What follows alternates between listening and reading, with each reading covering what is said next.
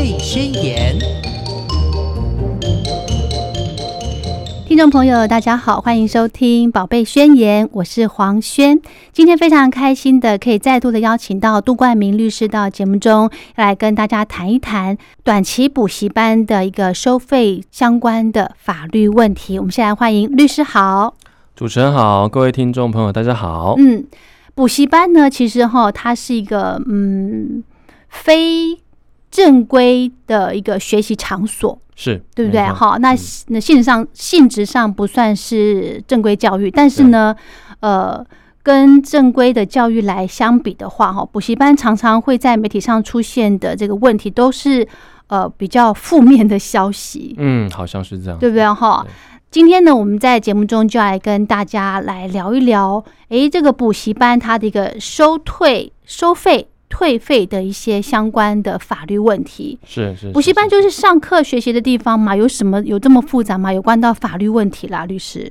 嗯、这个想先问主持人小问题，嗯就是说，在以前求学求过程中，过程中，主持人有没有补习过？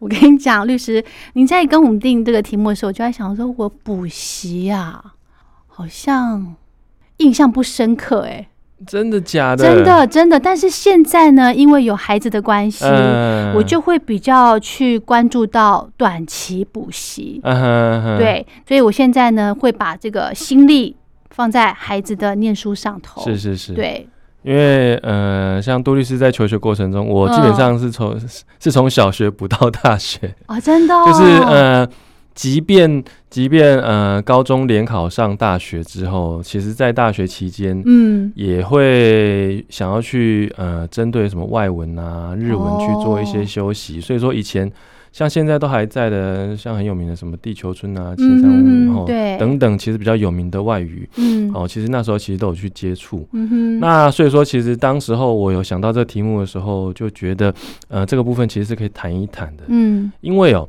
这个在过年前后，嗯。呃，有一则新闻哈，其实不晓得说主持人有没有注意到，嗯。就是在桃园，它有一家很大的外语，嗯，叫做英代外语，是。叫做英代外语。那它就是无预警的歇业，的歇业倒闭。那英代外语它之所以会造成这嗯这个新闻上的轰动，主要是因为它不只是桃园那一家，嗯，它好像有蛮多家的分店，连锁这哎，样子，它好像有蛮多家的分店。嗯那所以说，嗯，他在这个业界哦，算是所谓提供成人美语一个还蛮不错的休息的场域。嗯哦，所以说那很多人都缴完钱了，啊，嗯发现，嗯，啊，你怎么就这样子歇业倒闭了？那我之后的课程该怎么办？那我能不能来找你退费呢？嗯，那我退费有可能可以获得一定的结果吗？嗯当时候就其实造成了蛮大的这个影响。嗯。那不只是英代外语，哦，像是前几年嗯。哦，其实都是响当当的名字，比如说呃威尔斯，哦。威尔斯美语哦，其实这个部分也是很有名。嗯哦，哼威尔斯美语那种。然后像是这个所谓的华尔街，哦有有华尔街美语对。哦，像华尔街威尔斯，这样？对对对，因为呃其其实说实在的，像华尔街美语大概是嗯、大概大概快大概快十年前，然后威尔斯美语也大概是在六七年前。对，都很早的一些对。补教机构哎，然后像是近年，你看又有这个英代外语的事情发生，所以说好像这补习班有的时候真的遇到一些突然的状况哦，嗯。发生倒闭的时候，其实消费者或者我们一般民众就就会去被影响到。嗯，那我觉得今天就趁这个机会，可以跟大家呃来说明一下这个所谓的短期补习的一些、呃相关的面向。是哦，还有这个当然跟钱有关的哈、在收费嗯跟这个退费的时候，我们可以注意哪些东西？嗯哼哼哼。对对对。而且呢，我们节目播出的时候就是大概五月份，那可能这个时间呢，很多家长也开始在慢慢帮孩子找一些短期的补习，因为接着就是暑假了嘛，对不嗯对？哈、对那所谓刚刚律师讲到的这个短期补习啊，多少时间叫做短期，可以称作短期呀、呃，其实我们的短期补习班哦，嗯它其实是有法律上的定义的哦。哦，这个部分哦，其实它的法源依据其实是一个所谓的补习及进修教育法。嗯那补习及进修教育法里面，它就规定到所谓的短期补习这种东西。嗯那为了因应短期补习的这一个事项哦，嗯。哦，这个其实教育部它又定了一个执法，就是叫做短期补习班设立及管理的准则。嗯。哦，其实我们待会会讲到很多东西都是在这个准则里面嗯哼，哦会去提到的。嗯那里面针对这个短期补习班，它就有一个定义，它就说所有的短期补习班呢、它就是在一个固定的场域对，啊，招收五个人以上，好、那并且收取费用，嗯，然后去办理这个增进国民知能的一个补习教育。嗯那他有规定这个期间，他说其实一般的补习教育哦，嗯。基本上它就是一个月到一年六个月、嗯哼，啊，但是每一期不要超过六个月。哦，假设你超过六个月的话，你基本上就是以六个月为一期。OK 比如说你假设是九九个月的课程，嗯，那你就必须分成两期。哦。哦，就是六个，月跟三个月。哦所以呃，您会发现，假设您的小孩子在长大过程中会去嗯补习班补习的话，嗯你会发现他们都是上下学期。上学期收一次费，下学期收一次费，对，他们不会一整年就跟你说，哎、妈妈，嗯这个我们这个这个这个这个这个这个这个这个学年嗯就总共给你收多少钱？不会，对，你遇不到的一定是半年半年跟你收。哦，它的原因就是在它的原因就在这里，嗯因为法律就给他定好了，嗯，他就说你这个短期补习哦，你基本上其实就是以一期就是六个月为限，嗯哼哼哦，不能超过六期，而且要超过的话，你就是要分期。嗯哼哼，啊，这个部分其实会影响到我们待会的收费。其实收费也是，哎，收费就是一次不能收超过一期，也也就是六个月的钱。哦这样，其实就是这样子，其实就是这样这个就是我们这个短期补习的一个定义。那个难怪，我想说，为什么每次大概像我现在小朋友，我有让他去学语语文嘛，哈，对对对对。我想说，奇怪，为什么几个月之后你就要再跟我收一次钱，几个月就要再跟我收一次钱，为什么不能一次缴？我想说，然后怎么收这么频繁？是是是是是，他们就是有它的限制在那里。原来如此，因为哦，其实立法机关哦，他们也怕这些机构嗯，一次性的收取学生太多的钱。哦，哦啊，你一次收取太多的钱，万一发生像之前我们刚刚所讲那些新闻事件，倒闭怎么办？也是，那这样你一次收取太多钱，那这样子其实学生受到影响就会非常非常的大。是的，是的。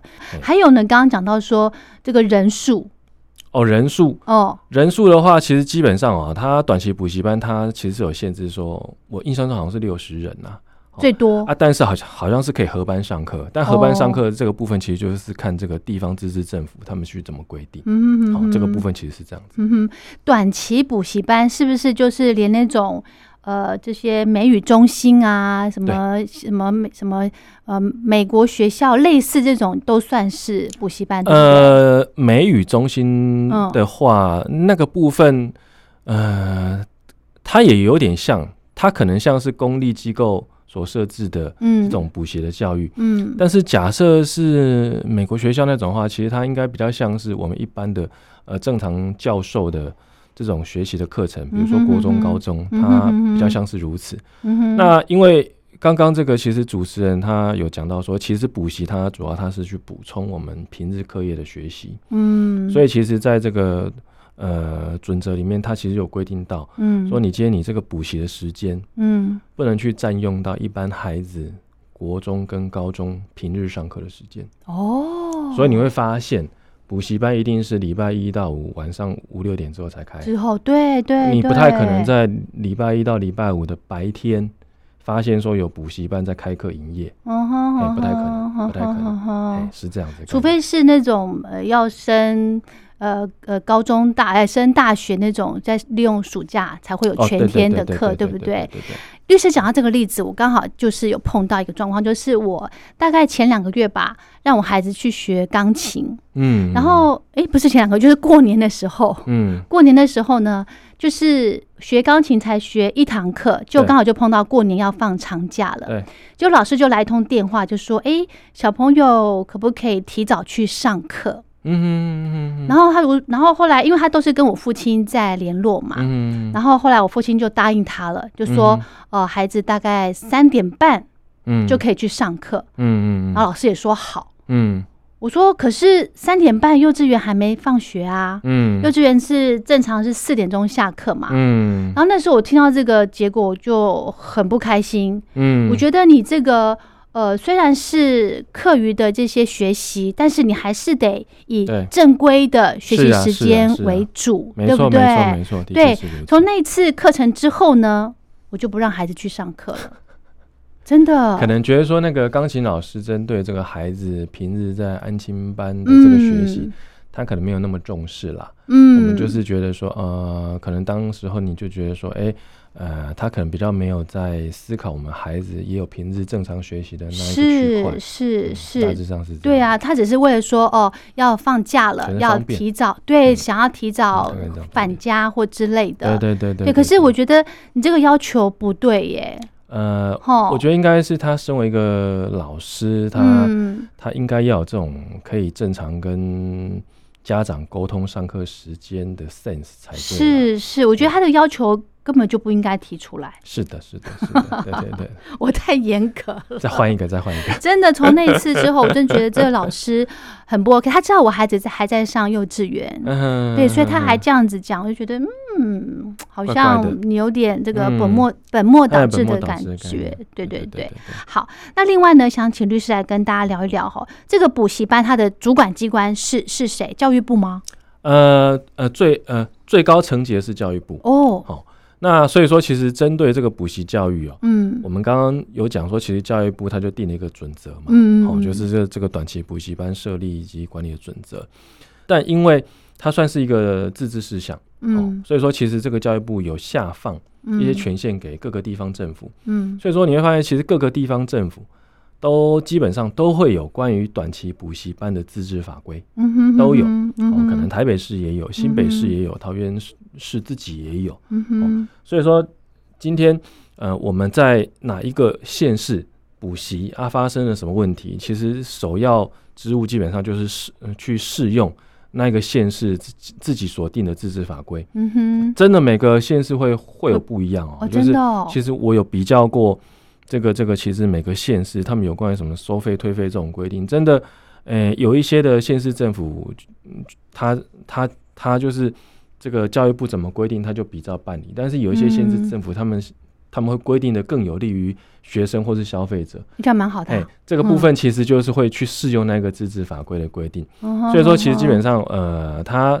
第一线第一线的这个主管机关是地方的教育局。哦，地方教育局，OK，啊，在网上哦，假设有跨县市，才会由这个教育部来做统合。嗯哼哼，所以说嗯像之前所讲那个英代外语的事件，对。对哦，因为它所涉及的，但一开始就是桃园市当地，对。哦，那桃园市当地的它呃这个教育局，当然它第一线机关，嗯，那但是因为它其他的分班哦，他其他班级他有在其他的县市，哦，对，所以说那时候他就会成为一个跨区域的一个事件。那这种哦。跨区域的事件就会有劳这个我们教育部嗯哼哼哦那，上来做整合，哦，然后来来来来讨论说这东西应该要去怎么善后，嗯哼，啊，怎么跟这个学生还有跟这个补教业者、去哼协商，说怎么样不要去影响到学生的权利。对对对，哎大致上是这样，他的主管机关其实其实就是第一线的直辖市、嗯哼，地方政府的。地方政府。刚刚律师提到说，呃，这种会有定所谓的准则啊，嗯，对，那里面包含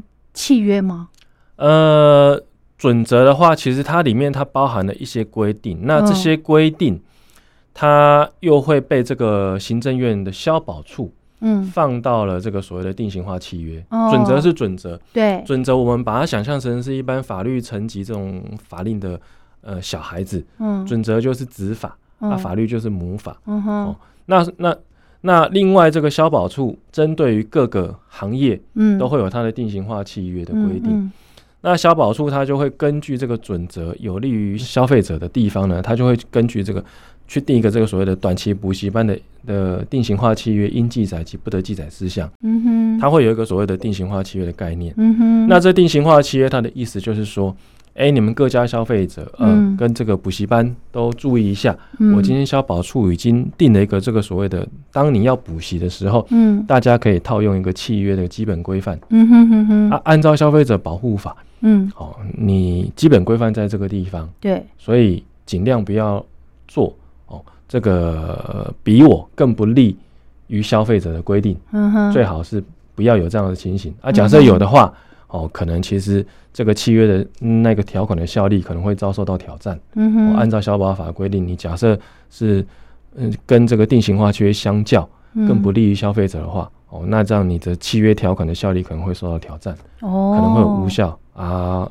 啊，或是不你没有发生效力的疑虑。嗯哼，那所以说，其实这个定型化契约是一回事，嗯。啊，准则跟我们的这个进修及补习教育法，它又是另外一个层级的东西。嗯哼哼。哼，那今天当然说，我们今天去补习的时候，我们签订的嗯。契约，同时都要符合这个定型化契约应记载及不得记载事项的规定，嗯。也要符合相关的准则跟补习及进及进修教育法的规定。嗯哼哼哼哼哼大致上是这样。，OK。刚刚讲到说，我让孩子去学钢琴，或是甚至课后学语文，嗯，这个算是补习班还是安亲班呢、呃，其实这两个一实样吗？不一样。不太一样，不太一样。哦哦好、就是说，按照刚刚主其实主持人所讲到，学钢琴，哦，它应该是属于补习班，它应该是属于记忆的补习班，哦就是技能的对，技能补习班。那学习语文这些应该也是属于补习班的范畴。是哦，那我们一般呃常常听到所谓的安亲班，对，安亲班它的概念其实跟补习不太一样。哦，安亲班它的法源依据也跟补习不一样。嗯哼，啊安亲班它有另外一个法源依据，就是教育部它有定一个所谓的这个呃儿童课后照顾服务班及中心设立的管理办法。嗯哼，那它的依据也不是我们刚刚所讲的那个进修教育法，哦，它是那一个所谓的儿童及少年权利及呃呃福利及权益保障法，很很拗口、哦、啊，但是它的法律依据就是不一样。嗯，那里面它有规定说安亲班是什么呢？对，安亲班它基本上它的功能其实是在安亲。什么是安亲？安亲就是我我我帮你够音呐，啊，就这样，我帮你够音呐，嘿，然后可能在帮你照顾小孩子期间，嘿好、啊，帮你辅导学校课业。，OK，所以说你会发现有一些叫做安亲班，他们主要服务内容就是你可以把孩子放在那边，对，然后那边的老师会帮你盯着小孩子写完功课。嗯哼，大致上，安亲班它的服务项目是这样子，嗯哼但补习班不一样。补习班是老师可以开课，，OK，开英文课，开数学课。假设有涉及课程学习的话，对，它就比较偏向于补习班的范畴，而不是属于安亲班的范畴。嗯哼，那补习班的设立嗯跟安亲班的设立，嗯其实在整个构造上也都不太一样，嗯哼，也都不太一样哦。它的要求是不太一样的。嗯哼这个有机会我们我们之后再来做比较给大家看、嗯。啊但是两者其实是不同概念的东西。是，哦啊，一边是安心帮你顾小孩，看一下学校功课，啊，另外一边其实大家就有个概念了，只要有上特定课程的，嗯。通常都应该要是短期补习班，应该要去向地方政府申请立案合可。哦，所以说，呃，您会看到很多的补习班，他们都标榜哦政府立案，对，就是这样啊，表示它是合法补习班。嗯哼，如果我们刚刚所讲的，其实有另外一个安亲班设置办法，安亲班也是一样，只是你设置办法的内容不一样，哦，OK，呃，对于场域要求也不一样。嗯哼哼哼，好。那另外呢，想请律师，就是说，如果啦，我们真的去这个呃，因为要找一间补习班，可能先说可以去旁听啊，或是试上之类的，对不对？嗯？诶，当下可能觉得，诶，是呃，这个学习环境也很好，老师的嗯教学方式我也很可以接受。嗯，那真正的实际上课之后，发现有落差，嗯，可以怎么样退费吗？或者是可以要求补习班吗？可以啊，可以啊。哦其实，呃，这边跟主持人还有跟跟各位听众报告，就是说，在这个补习班哦，人家也是将本求利啦。嗯哦，嗯今天在招生的时候，他们一定是呃挑里面的明星老师，哦，在你招生的课程的时候、哦这个律师很有经验。出来卖力的讲，比如说。哦，诶、像我女儿跟我我儿子哈，嗯其实都已经国公中高高中了。嗯，那嗯，这边讲不免俗好像很奇怪，但是 但是无法避免的，我还是让让他们去补习哈、嗯那在补习开始，我们也不晓得说哇，其实学校旁边的补习班那么多，嗯，你怎么找？你怎么找？对，呃，我我我也没有怎么找，哦，真的吗？我就直接跟孩子们说，我说啊，你们就看两三家啊，找个时间你们自己去试听。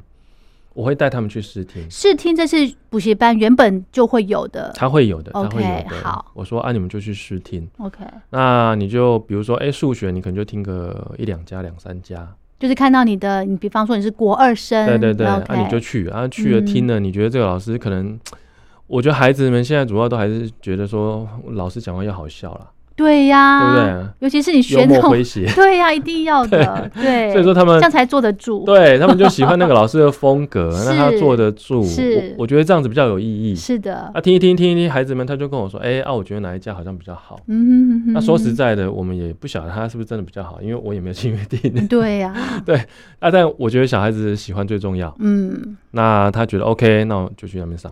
嗯，那上了之后呢，开始要收费了。哦，哦，这个部分其实就跟跟跟这个各位听众朋友报告说，哎、嗯我们在讲退费之前，我们我们一定要先有收费的状况嘛。对那，收到钱才你你你才会退钱。嗯那，收费怎么说？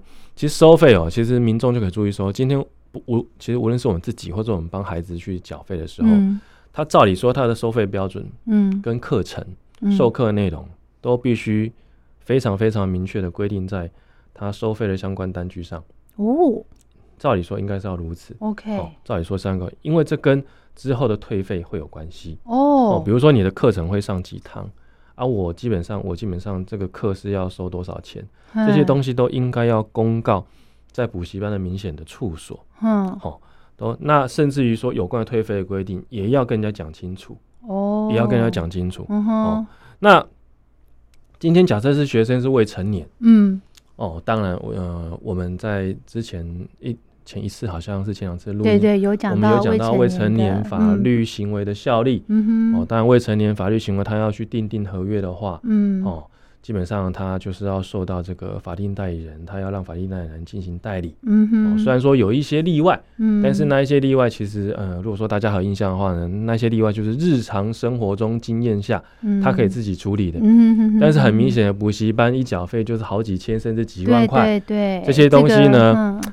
按照经验法则，他很明显的就不会是未成年人可以自己去处理的东西。对，没错，哦，所以说这个部分呢，假设是小孩子要去补习的话，就要由我们的爸妈哦、嗯去做代理，去签署这个相关的契约，哇，甚至于退费的时候，嗯。他也不能直接退给孩子，应该要哦退给法定代理人。哦是，哦啊，法定代理人所谓的代理代理，呃，代理签、代理收。收对，哦，所以说其实基本上它就是一样的脉络。嗯哼，那现在问题来了。嗯。哦，如果今天我听一听，嗯我觉得还不错，嗯，所以我缴费了。嗯但是呢，呃，突然您的孩子又跟你说：“哎、妈妈，我前几天我又去听了另外一家，我觉得那家比较好。啊，你那一家缴钱了吗？哈哈，那这时候该怎么办？哇？这时候该怎么办？好，那这时候其实基本上这个我们刚刚所讲的教育部的这个准则，它有规定的。哎。他说你缴钱没关系，哦。好，如果如果你是在人家开课之前，哦，这课程开始之前，你就已经开始申请退费了，嗯。哦没有第二句话，补习班都要退你百分之九十的钱，OK。好，都要退你百分之九十的钱，嗯，啊那这个不是百是百分之不是百分之百，哦哦好 这个基本上他应该是去思考说，我们补习班业者也有一定的行政成本。OK 哦好所以说让这个呃业者可以扣这个一个百分之十的行政费用。嗯哼嗯哼那这百分之十有另外一个特殊规定，嗯这百分之十的金额、哦、不能超过一千块。嗯，好、简单讲，呃，我们超过一堂课的钱是不是？它其实不止一堂课了。哦。哦，我们来举个例哈，嗯。呃，比如说，呃，今天高中一个很厉害的数学班，嗯。哦，他可能一个学期哦，上学期他就收我两万五，嗯。但问题是我的孩子，呃，听完呃我我也傻傻的缴钱了之后呢，嗯。孩子又跟我说啊，另外他要去 B 补习班上跟同学一起对，不跟哎跟同学一起，没错没错，主持人实在是太有经验了，同才实在是最重要的。有力量对的对对对。嗯那这时候我就少硬着头皮去跟这个 A 补习班说啊，潘谁，我还我还进钱给你的这两万五，麻烦你要退费给我。哇。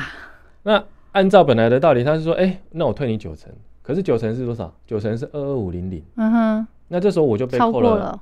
两千五。对。不行，呆呆，嗯。他最多只能收我一千块。哦，他最多只能收我一千块。嗯，好、也就是说，基本上他只能收一千块作为他的行政费用，嗯，他真正要退我的钱是两万四千元，他不能退我两万两千五。啊，哎，是这样的概念哦。所以说这个部分是这个我们课连上都还没上哦，第一个退费的规定。嗯，啊，第二个有可能我们上一上上一上上一上，那突然跟你说，嗯，爸爸，我突然觉得这个老师讲话不好笑了，我不想去了，对啦，这个时候第一反应百当然是你给我去上，嗯 我钱都缴了，对呀，你倒是给我去上，对啊，对啊。但有的时候搞不好有其嗯他更强烈的理由，哦是让让你觉得说可能就是要按照小孩子的意愿去对，做。真的熬不过他们，那熬不过怎么办呢？对啊哦这其实这又硬着头皮去 不行，要要硬着头皮去了。但硬着头皮这时候规定是什么？哎他他的规定就是说，假设我们去上的这个总时数哦，对还没有超过三分之一，，OK，可以申请退还百分之五十的钱，哦，有比例的，有比例的哈。就是说，你假设上课还没到三分之一，嗯，你是可以嗯申请退还百分之五十的钱。嗯嗯嗯所以，我们刚刚就回到刚刚来讲，嗯。当我在收费的时候，嗯。你所收的的这个钱总共堂数是几堂？嗯，很重要，嗯哼哼哼，因为你要去计算是否符合已经达到三分之一，哦。对不哦对？，所以说才才跟各位听众报告说，在收费的时候，这些东西都要问清楚，哇啊，请这个补习班载明清楚，哦，不然不然其实你本来是是四十堂，嗯，啊，你三分之一其实本来应该有是三十四堂，对，那那那结果他他在你你申请退费的时候唬你说哦，其实我们这个总数是二十五堂。哦啊，其实你们已经上超了十堂了，了，嗯那就已经超过三分之一了。嗯，那超过三分之一的话，我们今天就不退费。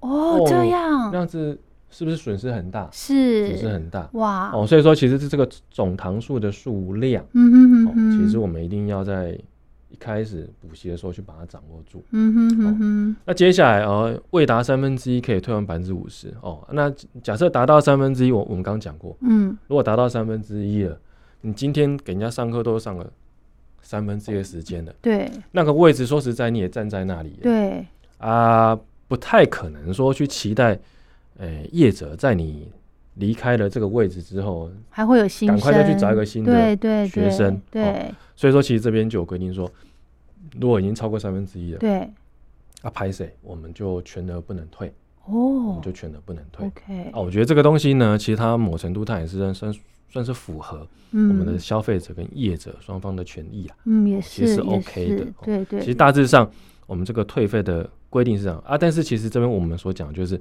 学生申请退费时候的规定。嗯哼哼。哼，申请退退费规定，嗯大致上这些东西就是民众可以去注意。对，我觉得家长要清楚这个学习的时数，还有退费的标准。对，其实也可以让孩子知道，对对对对对，吼，因为呃，你可以补习，就是已经国中高中生了嘛，哈是，大概有一个概念，说，哎，你如果上课上到几堂，你不想上的话，大概我们可以，我觉得这个部分也可以让孩子去参与了解，对对对不对？不要让他觉得说，哦，我想换就换，对。其实这个部分呢，其实跟钱都有关系啦。是，那比如说，呃，我们刚刚讲说我们在 A 班，嗯假设上了一一段期间之后，我们离开他，嗯我们想要去 B 班，嗯，那这时候我们去 B 班上课的时候的退费标准怎么算？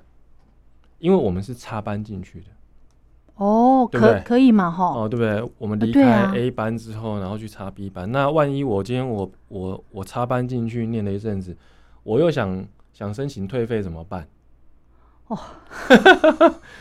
我们只能说这个学生有点难搞。我真，哦，我眉头都皱起 对来，对对对对。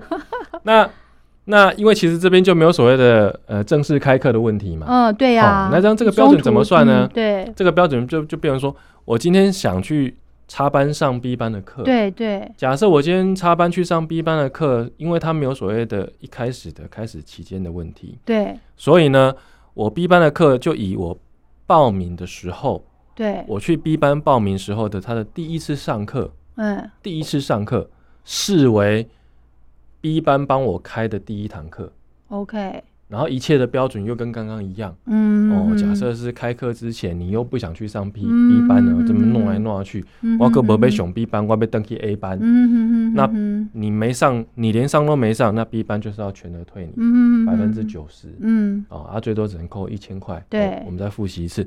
那假设你已经去 B 班了，对，那从你插班进去开始的课程，嗯。假设是十堂的话，嗯，那你假设上超过三分之一，嗯你就是全就额都不能退。对，假设你今天还没有达到三分之一，我今天只对我今天只上了三堂，我还没有嗯超过三点三三堂，嗯。哼，那基本上呢，这个 B 班他就要退我二分之一的钱，OK，就是这样子来计算。嗯哼，这只是说对学生的学习的这个进度比较会有影响，对不对？对对对对对，对嘛，哈，OK，就是这么跳来跳去、插来插去，说 这是在玩，其实也是蛮麻烦的啦。对啊，辛苦的就是家长了。对对对对，哦哇，对这个真，的要呃脑筋要很清楚一点哈。对对对，好，那另外呢，再请教律师，如果补习班这个，比方说他有一些规定，我人数不到不能开班呐、之类的，嗯。或是其他的原因没有办法开班，嗯，他也会有一些退费的相关规定吗？对对对对对，因为嗯我们刚刚只讲到是学生方面入学对。是学生方面。嗯。那其实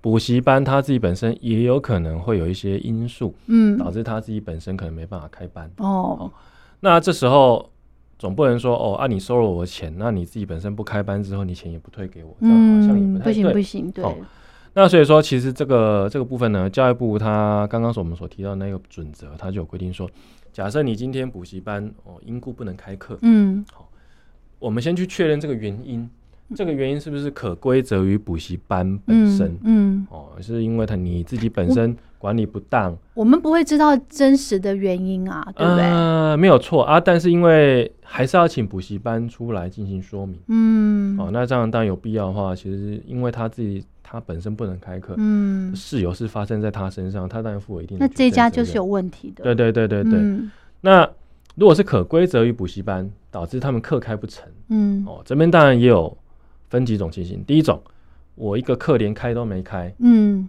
就开不成了。对哦，比如说他明明说要要给人家开一个呃古筝，对，古筝老师嗯啊记忆补习啊记忆补习班，对对 对，他都说你五月四号哈之前要缴什么呃早鸟费我用啊，们在五四运动之前赶快来收费。哦，收费之后我们五月五号正式开课。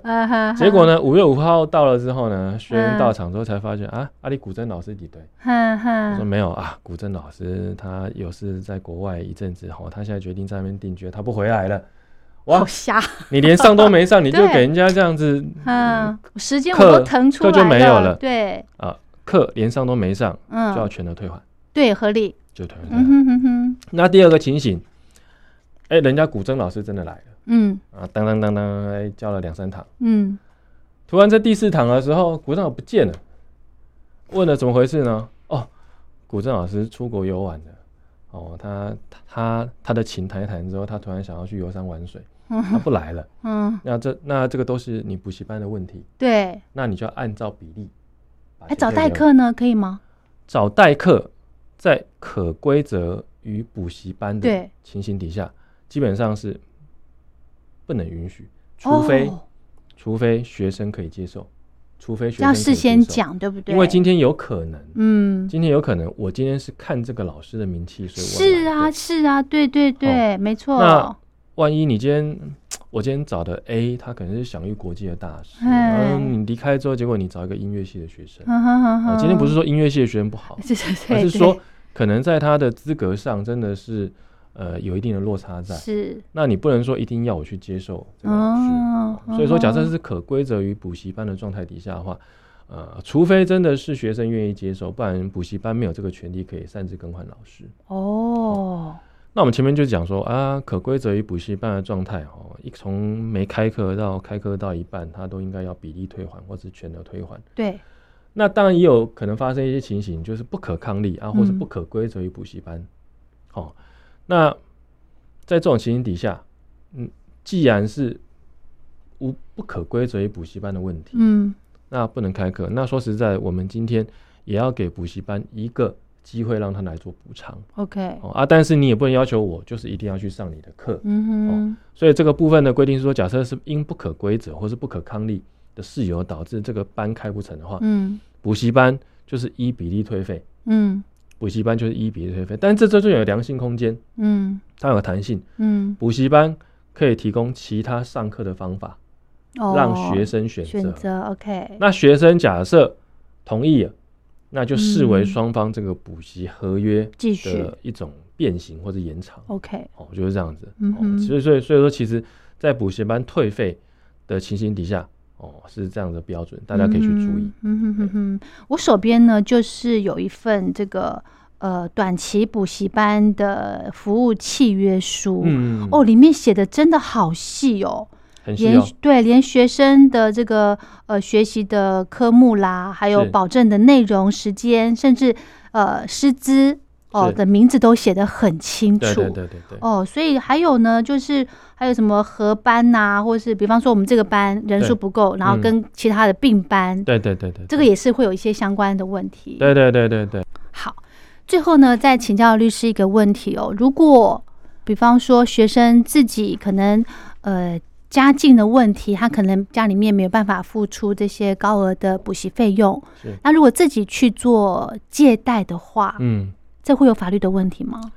呃，其实主持人讲了，就正好是我们这几年哦，这个连锁补习班倒闭时候最常发生的问题嗯哦，因为我们知道说，其实这种呃外文补习班或者记忆补习班啊，它嗯其它其实现在课程都蛮贵的。嗯哦啊，可能可能一个学程可能就是上上万块钱、嗯哦，那其实有的时候并不是我们这些学生一时间可以承受得起，或者是这个家庭可以承受得起的。嗯嗯。那那这个按照补习这个主持人刚刚所问的，其实它要分两个层级哈、嗯。第一个第一个问题就是说，如果我们学生是自己跑去做信用贷款，嗯，哦，其实跟这个补习班一点都没关系。是的，他就说啊，我今天想要增进我自己本身的本职学能，嗯哦，哼我今天想要去加强自己，嗯，但我也没有经由补习班的介绍，我我就自己跑去做信用贷款。嗯那我贷了一笔钱下来之后，我就直接去这个缴补习费。嗯哼，那在这种情形底下，假设补习班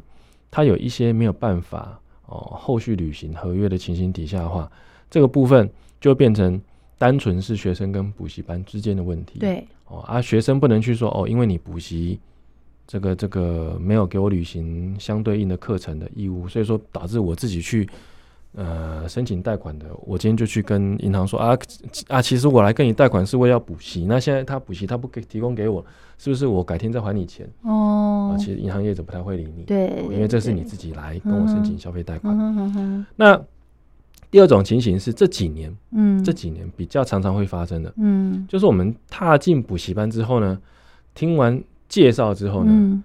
我们发现哇，这个钱怎么那么贵？嗯。这时候补习班他会转介，他会转介金融业者，嗯他说：“啊，哎、啊，其实我们这边哦可以有这个让你这个分期呃给付的机会啊，其实我们这边有哦配合的银行。”哦啊，你可以去跟他申请信用贷款。哦那申请信用贷款之后，银行会直接付到我们补习班这边来。而、在这种情形底下呢，啊，你就可以哦用分期给付的方式哦哦啊去享受到我们这个上课的一个成果。哦哦这几年非常非常多，非常非常非常多，很哇很多哦。那无论是这种记忆补习班或或是文理补习班，都有这种嗯情形底下。对，但是在这种情形底下，万一你这个补习班真的发生倒闭或是经营不善的的情形底下，学生就傻眼了，说：“哎、啊，我当初我听了你的介绍，嗯我去贷款，然后现在你又给我倒闭，然后导致我我要来背银行的债务，因为我是债务人呐、是啊，那这样子好像对我而言不是很公平。那嗯因为你倒闭了，我好像对你也求偿无门。对，在我对补习班求偿无门的情形底下，我要来背负这个高额的债务，好像就不甚公平。嗯哼哼，这个部分呢，其实在呃印象中应该是二零一七、二零一八以前，也，就是民国一百零七年以前，曾经发生几个诉讼的案子，都是这样子。的。其实那时候就连锁补习班倒闭，好可恶，那我觉得，对，嗯。那那时候其实消费者有起诉，嗯。那主要是起诉对象其实是银行。嗯。哦，请求银行可以准许他们去进行止付，因为他们理由就是说，你今天是补习班所所介绍来的。嗯哼哦，我今天跟你贷款的这个行为，跟我去补习有高度密切相关。嗯那它有一个所谓的，我们把它叫做经济上的一体性。嗯哦，经济上一体性，说你们是一体的啊、嗯哦，我今天之所以会发生这件事情，就是因为你们两个嘎在一起。嗯哼哦，你有经济上一体性，所以我希望你银行可以不要来跟我这这个追偿这个东西，或是你不要去对这个消这个补习班业者再去进行给付，你要止嗯付，你对要止付。那当时候因为没有呃法律上的明文，哦哦，这个部分就大家觉得说，哎、这个这个状况就显示公平啊。嗯那但因为它没有法律的保障，它就是呃消费者自己本身凭着法律然后去打官司。嗯那我认为其实法院应该也是觉得这个部分对消费者没有那么公平。对啊但是问题是在法律上，补习契约是补习契约，贷款契约是贷款契约。你贷款契约上面也没有写说，呃，补习要做什么哦，你用你要做什么用，然后你要限制它的的款项用途什么哼之类的。哼哼所以在两者之间不搭嘎的情形底下，当时候就造成很多消费者或者学或者学生的败诉的判决。啊后来就经过讨论之后，其实消保处觉得这样不行，就召集了业者出来谈，对。说这东西，呃，假设大家都还担心害怕这些事情的发生的话，其实对补教业也不是很好的发展。嗯嗯。那今天你们既然补教业有跟金融业者哦有一定的呃，我们我我们不要讲讲挂钩，我合作合作。我们讲合作 哦啊，嗯。这个你你经由呃补习班的介绍嗯。而得悉这个贷款的方式或是渠道，嗯。那之后当你补习发生问题的时候，嗯。也应该赋予补习的这个学生嗯。有一个可以不用去给付，或是要求银行对你这个补习班继续给付的一个方式。对对。所以当时候在一百零七年的的时候，行政院消保处它就针对这个短期补习班嗯哼。的定型化契约嗯。的应记载及不记的呃记载事项，它就做一个修正。嗯那它的修正就是基于这个我们刚刚所讲的这个经济上的一体性，嗯。它就规定了，他说，如果你今天哦是有去做这个信用贷款嗯。来付这个补习费的话，哦，那我们其实基本上是可以哦是可以在补习班它发生这个事事情的时候呢，嗯。哦，他因此没有办法履行跟你之间课程的这个这个给付，嗯那我们消费者可以寄这个纯真信函，哦，给这个补习班，嗯哼，并且凭着这个所谓的我今天对补习班发纯真信函的这个动作呢，嗯。我要去跟我的贷款银行说，哦，我可以以对抗补习班的事由去对抗这个金融业者，我可以跟他说，哎、啊，进前嗯补那个补习班业者给你盖小来，嗯。啊，我来贷款，但是因为现在他发生问题了，所以我现在要求你止付，嗯。你不要再付给他，因为你付给他，你就来跟我要，那嗯，麻烦你止付嗯，麻烦你止付。嗯嗯，哦，这个这个部分这个消费者要自己去做这一段哦，要自己做，哇，你要自己做，因为这个是属于他自己本身的权益，因为银行不会帮你做，OK。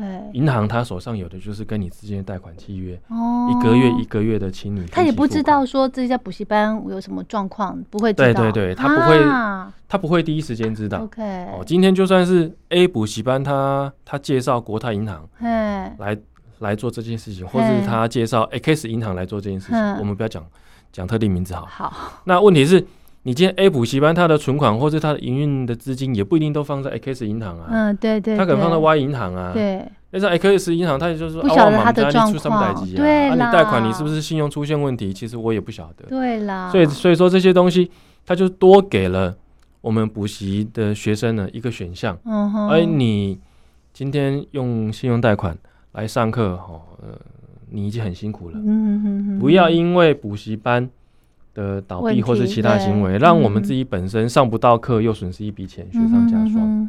哦这个部分，在二零一八年之后，嗯哦，有获得了一定的保障。嗯哼哼，哦这个东西就跟这个各位听众朋友大家分享。是，所以现在补习班还是会有跟银行合作的这种，还是有，还是有哦。还是有啊，还是有啊，那我觉得要把不然定型化契约怎么会规定在上面？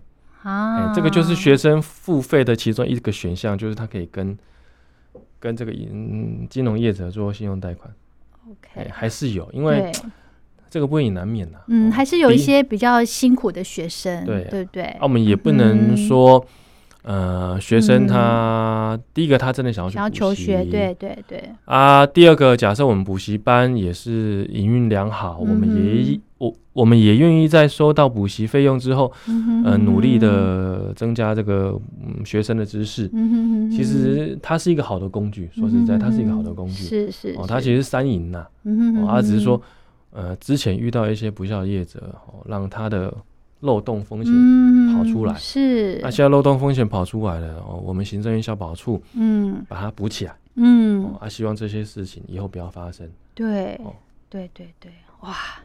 今天请到杜律师跟大家讲这么多，其实哦，短期补习班不是这么单纯的，就是缴费上课就就算了，对不对？其实中间还有一些上课的时数啊、收费啊、退费的这个问题哦，真的在呃上课之前，呃，家长在因为七月也会有审阅期嘛，对不对？没错没错，对就是它有规定七月审阅期，呃，一个礼拜吗？好像是五天。五啊，这么短，好，反正就是要看清楚啦。如果看到不懂的地方呢，赶快问补习班哦，免得真的事后有一些争议的话，真的是劳民又伤财。是的，好，好，那我们今天就跟大家聊到这了，非常谢谢杜冠明杜律师。谢谢主持人，谢谢各位听众，拜拜。